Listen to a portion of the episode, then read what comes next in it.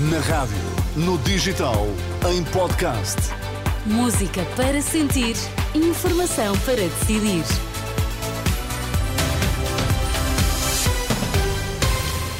Passam 3 minutos do meio-dia. Vitor Mesquita, olá mais uma vez. O que é que temos nos destaques? Olá, Teresa. Combate à corrupção entre deputados, juízes e procuradores em Portugal é insatisfatório, defende o Conselho da Europa. O Presidente da República decreta a dissolução do Parlamento.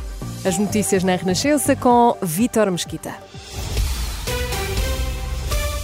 Os progressos de Portugal na prevenção da corrupção entre deputados, juízes e procuradores continua limitado à luz das recomendações feitas pelo Conselho da Europa.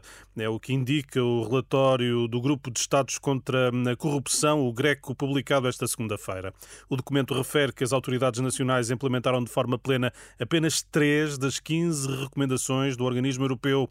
A inoperacionalidade da entidade independente para a transparência, a ausência de avaliações regulares aos juízes leva a que o Greco considere que o nível apresentado por, por Portugal no combate à corrupção se mantenha globalmente insatisfatório. A Direção-Geral de Reinserção e Serviços Prisionais recorreu da decisão do Tribunal Central Administrativo do Sul, que considera que os técnicos superiores de carreira geral, admitidos recentemente em concurso, não estão habilitados a fazer o trabalho dos técnicos superiores de reinserção e reeducação por ser uma carreira especial. Um recurso para o Supremo Tribunal Administrativo com efeitos eh, suspensivos da decisão que transitava hoje em julgado. É um esclarecimento enviado à Renascença. Recordo que esta manhã o presidente do Sindicato dos Técnicos da Direção-Geral de Reinserção e Serviços Prisionais, Miguel Gonçalves, denunciava a existência de relatórios sociais apresentados em tribunal para decidir o futuro de jovens eh, reclusos sem que tenham sido elaborados por um técnico habilitado, uma história que encontra em rr.pt. O Presidente da República decretou hoje a dissolução do Parlamento e a convocação de eleições legislativas antecipadas para 10 de março. O decreto está assinado por Marcelo Rebelo de Sousa e publicado em Diário da República. Está assim oficializado o anúncio feito ao país em novembro. O novo governo tem que investir no ensino especial. É um apelo do presidente da Associação de Diretores de Agrupamentos e Escolas Públicas, na sequência do inquérito da FENPROF, que revela que faltam professores para a educação especial e que o número de assistentes operacionais é também insuficiente nessa área. Na Renascença, Filinto Lima alerta que o número de alunos com necessidades especiais tem vindo a aumentar, um número que não tem sido acompanhado por um aumento de docentes na área. É necessário o futuro governo, melhor diria, aposte numa área muito importante da nossa educação, que é, que é o ensino especial, que é a educação especial.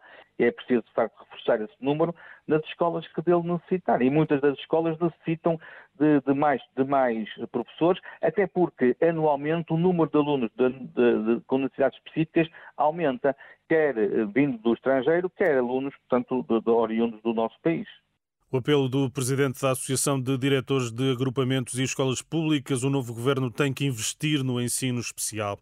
O governo da Nicarágua libertou 19 membros da Igreja Católica, entre eles o bispo Dom Rolando Alvarez, detido há mais de um ano. De acordo com o portal de notícias do Vaticano, Vatican News, à exceção de uma pessoa que permaneceu na Venezuela, todos estão agora em Roma, onde chegaram durante a tarde deste domingo. São agora hóspedes da Santa Sé.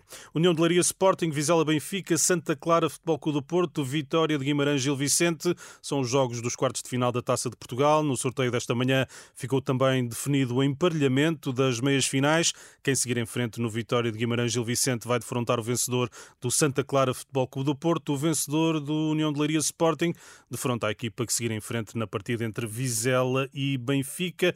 13, eh, este é um tema que, está, que terá natural destaque na edição de Bola Branca. Obrigada, Vitor Mesquita, e até já. Até já.